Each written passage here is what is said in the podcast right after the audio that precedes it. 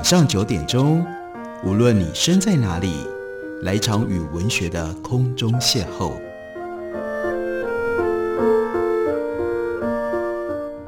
杨照谈书，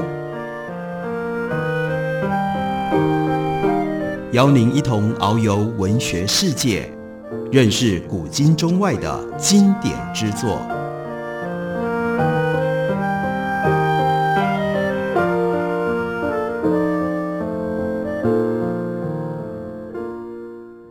各位听众朋友，大家好，欢迎收听杨照谈书。本节目以台北广播电台 FM 九三点一，每个星期一到星期五晚上九点为大家播出。我是杨照，在今天的节目当中要为大家介绍的，这是英国非常知名的作家，同时他是一个经验丰富的旅人。他原来名字叫做 James Morris，后来他因为动了变性手术而改名叫做 Jane Morris。他的旅行的范围遍及了中国。还有更重要的，到达了大英帝国在东方的重要殖民地香港。他在八零年代写了一本关于香港的书，这本书他的中文翻译本的二版刚刚由八景化公司出版。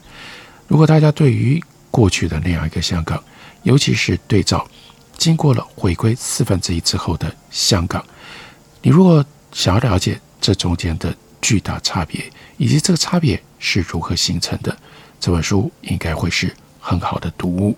在这本书里，Jane Morris 他从一个英国人的角度，他看到了香港很奇特的一些景象。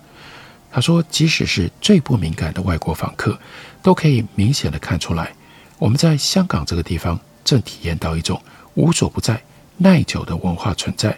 尽管有之前我们所观察到的象征性交接重叠，在骨子里，香港的文化完全属于历史的古老的品味偏好、习性，还有技术，以千万种的方式抵御一切的挑战。在这个已经运用太阳能计算机的中心地，几乎家家户户都有电视机，每个学童都能够写电脑程式，但是算盘到一九八零年代。仍然是常见的商场工具。新建摩天大楼外面围的是竹子搭建的鹰架，中乐和声轻易的就承受住了摇滚乐和西洋古典音乐的来袭。麻将的碰撞声依然比电动游戏机的乒乓声更常听到。华人从宋朝以来就一直打这种有着不同章法的麻将，阴历和阳历并用，而且在香港人人都知道那年的中国。属于什么年？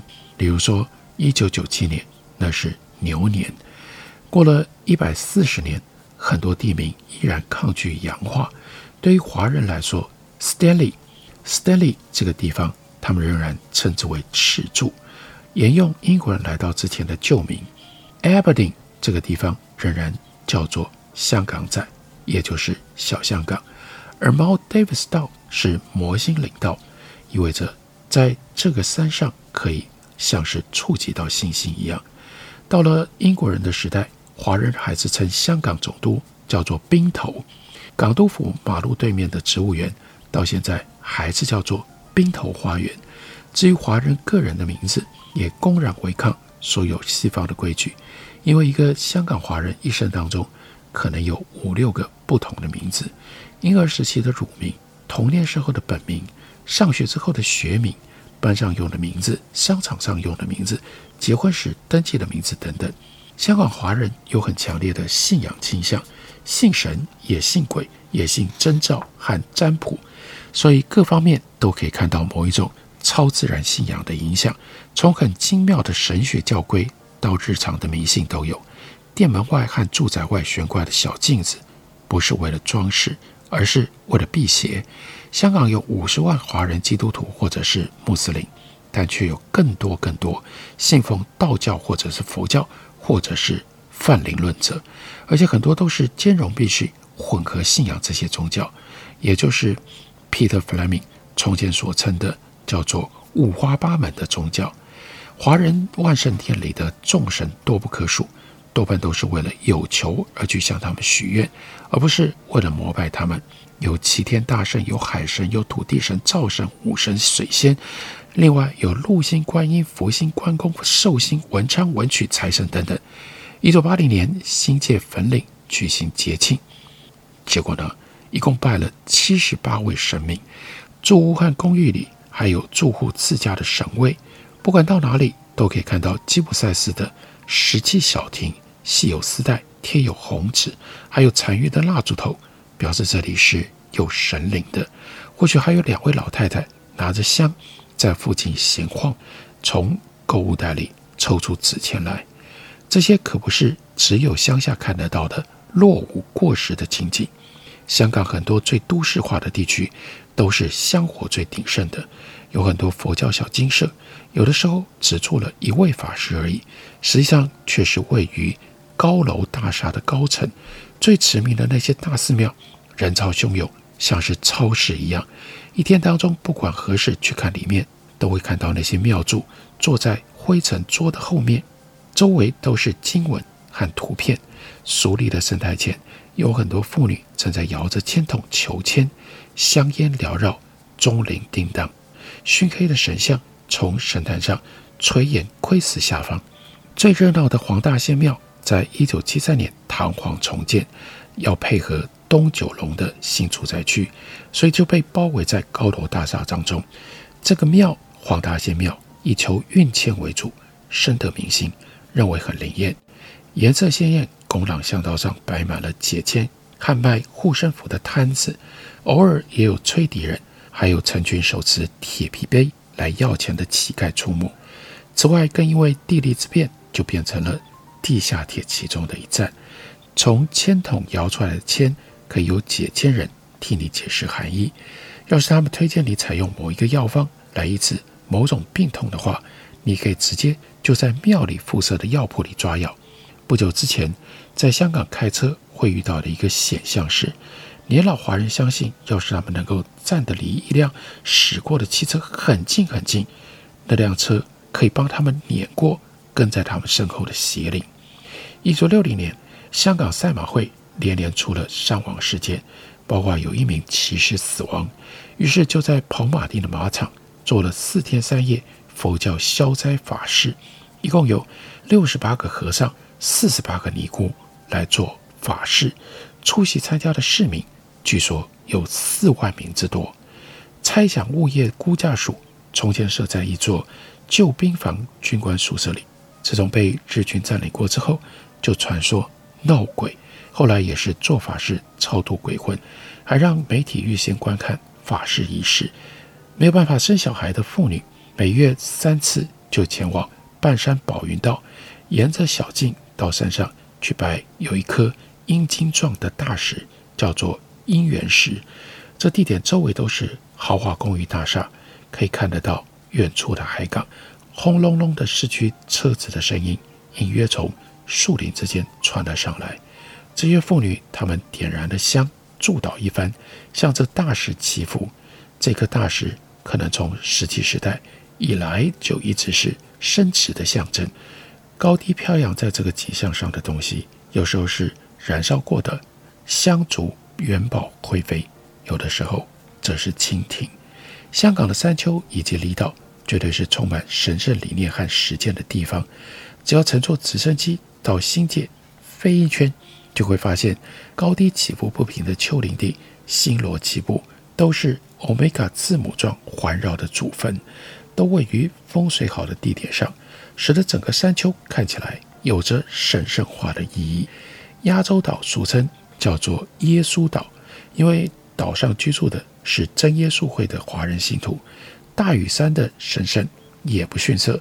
他说，这个岛正在附属小岛赤鱲角上要盖机场，但是大屿山它的岛上那个庙宇跟崇拜的地方多得不得了。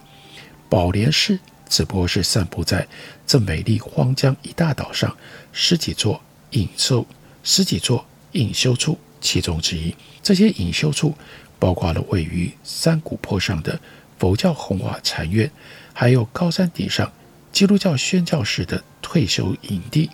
傲然位于岛北尽头的教会是延圭西土会圣母神乐院，叫做 Trappist Monastery。这是共产党占领中国的时候，撤退到香港、撤退到大屿山来的。这里有三十位静默不语的华人修士。一九八七年的时候，还有一位英国修士，在他们这处产业上经营牧场，出产的牛奶多年以来供给给 Hilton Hotel。上门去造访他们简陋建筑的人，首先遇到的是迎面扑来的一股甘草跟牛粪家常熟悉的气息，而且会看到用拉丁文书写，中文翻译是“入则有平安，出则有健康”的字样。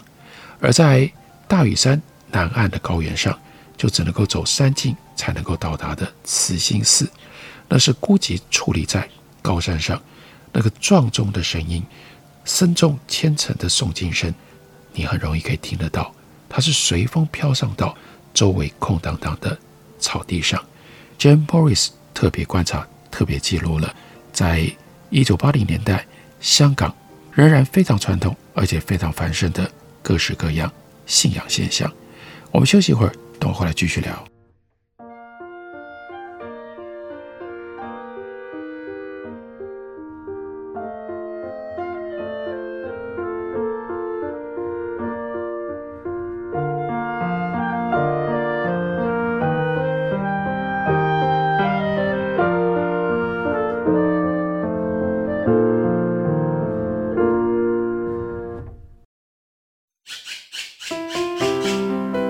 大家好，我是刘克襄。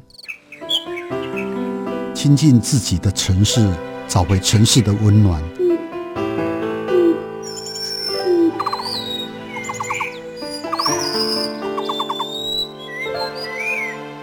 听见台北的声音，就在台北广播电台，FM 九三点一，AM 一一三四。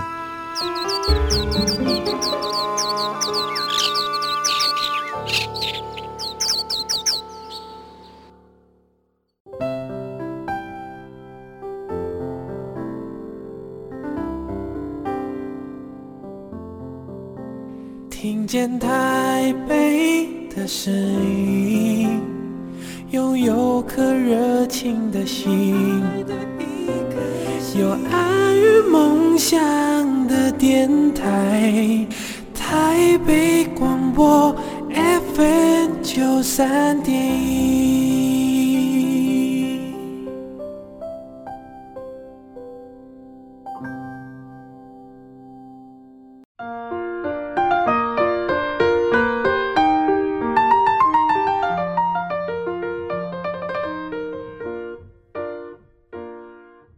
感谢你去收听杨照谈书。本节目以台北广播电台 FM 九三点一，每个星期一到星期五晚上九点，为大家播出到九点半。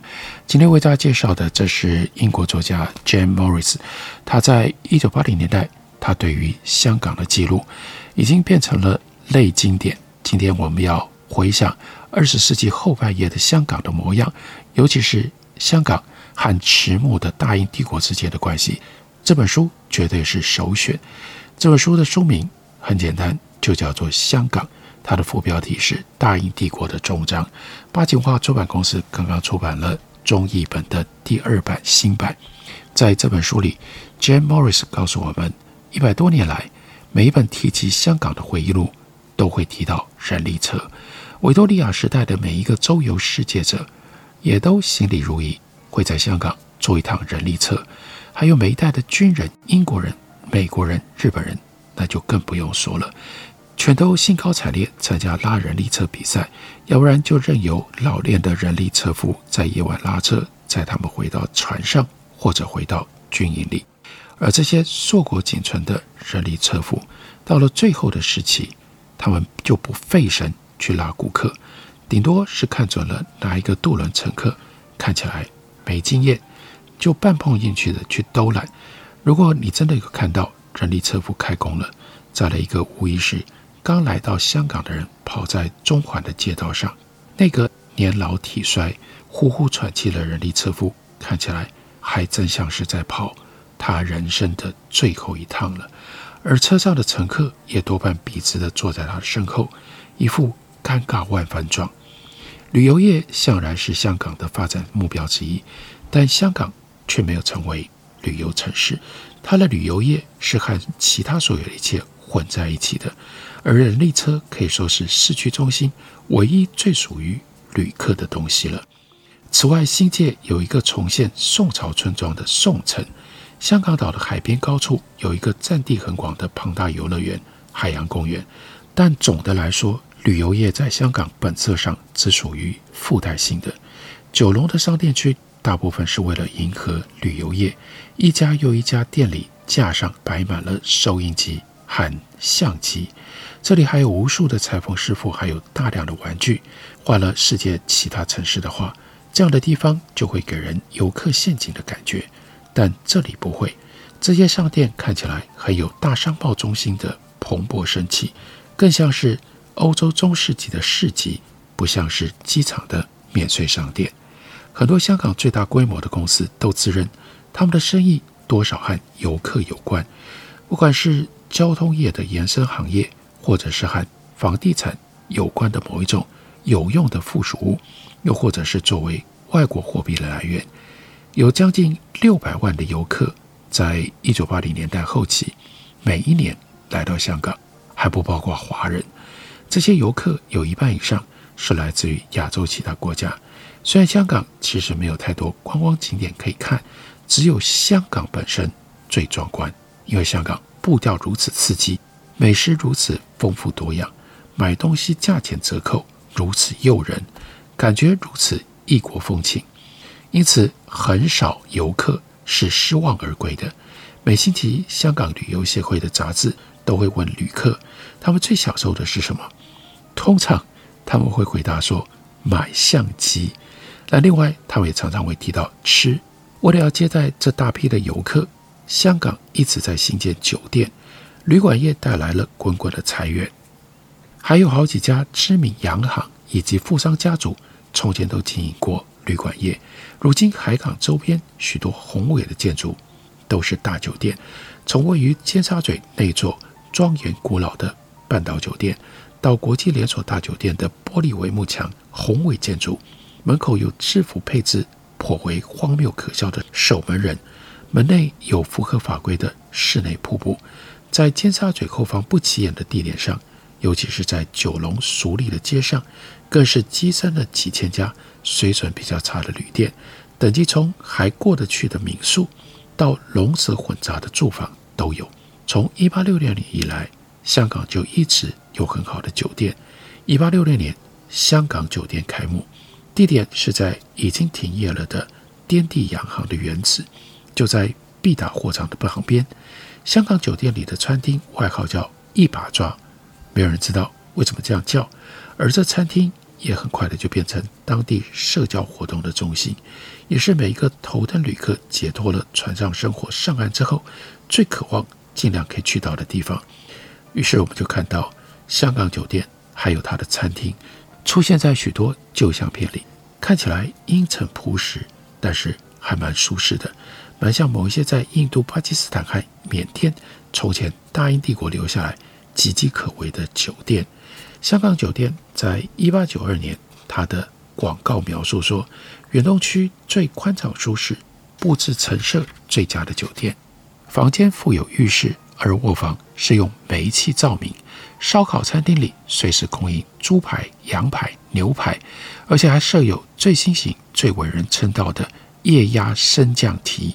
后来那些年当中，这家酒店几乎仿冒英国殖民作风，禁止华人到他的公共空间里去。一九二六年，酒店东翼失火，尽管消防员、陆军分遣队、港内军舰上的人救了两天两夜，火势。还很凶猛，但很神奇的，在建筑物西边，酒店的西翼仍然如常供应下午茶。香港酒店一直开业到一九四零年代，不过那个时候就早已经出现后来居上、富丽堂皇的半岛酒店，还有它的姐妹酒店浅水湾酒店了。半岛酒店现在依然兴旺，可是浅水湾酒店。在一九八零年代，香港大肆发展兴建的无钱过程当中，香港大肆发展兴建的无情过程当中被拆除了，可以说是所有被拆的建筑物当中最令人感到惋惜的一座。那是一个很多人心爱的老地方，从那里可以看到从赤柱到香港仔之间的海湾景色。酒店非常有名的下午茶，另外有柳边座椅，有弦乐队，海滩上方的游廊等等，这一切都是英国殖民生活的缩影。酒店原来矗立的地点上，如今环绕着高耸的公寓大楼，虽然也重建了以前的餐厅，建筑风格到盆栽都一丝不苟，但无论如何，都绝对不可能跟从前一样了。香港最高级的酒店。和他住最佳酒店相提并论，而且一再的被旅游杂志的读者票选为最佳酒店。这些高级酒店之间的竞争也很激烈。从前竞相派出更漂亮的大汽艇去接客人，现在呢，则是到机场迎接酒店住客的时候，用的是宾士、劳斯莱斯、礼宾车。这几家酒店互别苗头。大酒店里的高级时装店卖的都是一个比一个独家的名牌设计师的服装。来这些酒店举行年会的公司，一家比一家势力更大。酒店从欧洲、印度、中国、加州聘来了在这里展现厨艺的大厨，也一个比一个来头更大。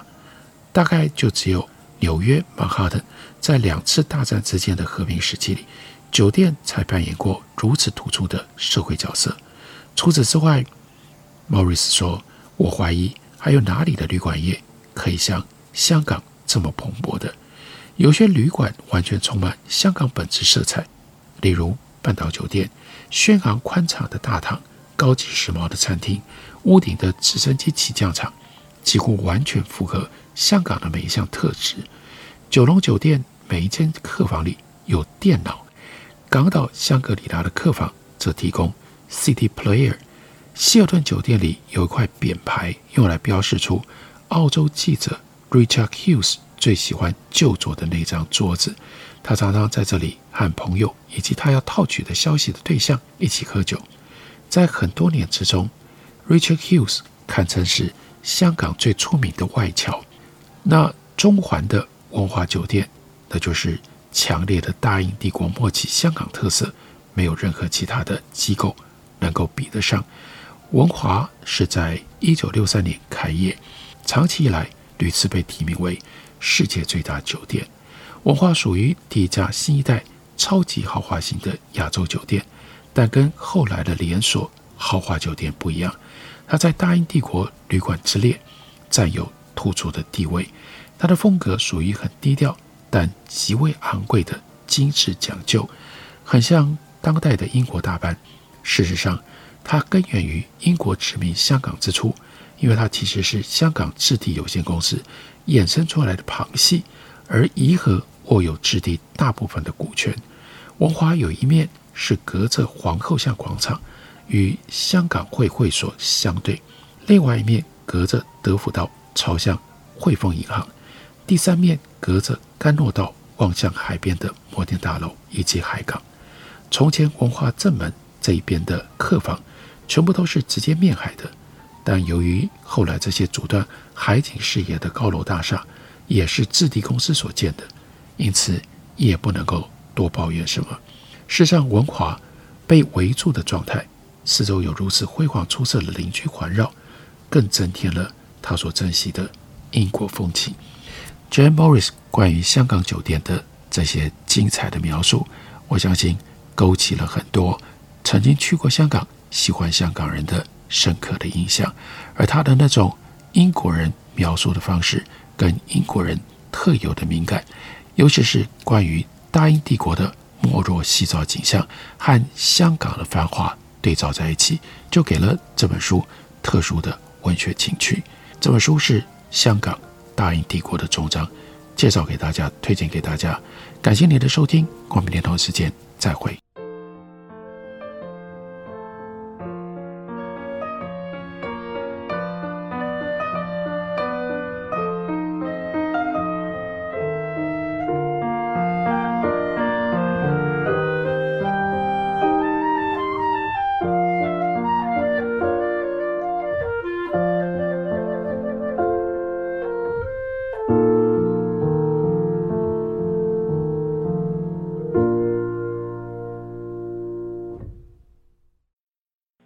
所拨的电话无法接听，请稍后再拨。The number you have dialed is not available. 好想找人说说话哦。我在开会，等下打给你呢。需要的时候，怎么你们都不在身边？一九二五，依旧爱我。卫福部二十四小时安心专线一直都在。生活没有过不了的难关，珍惜生命，拥抱希望。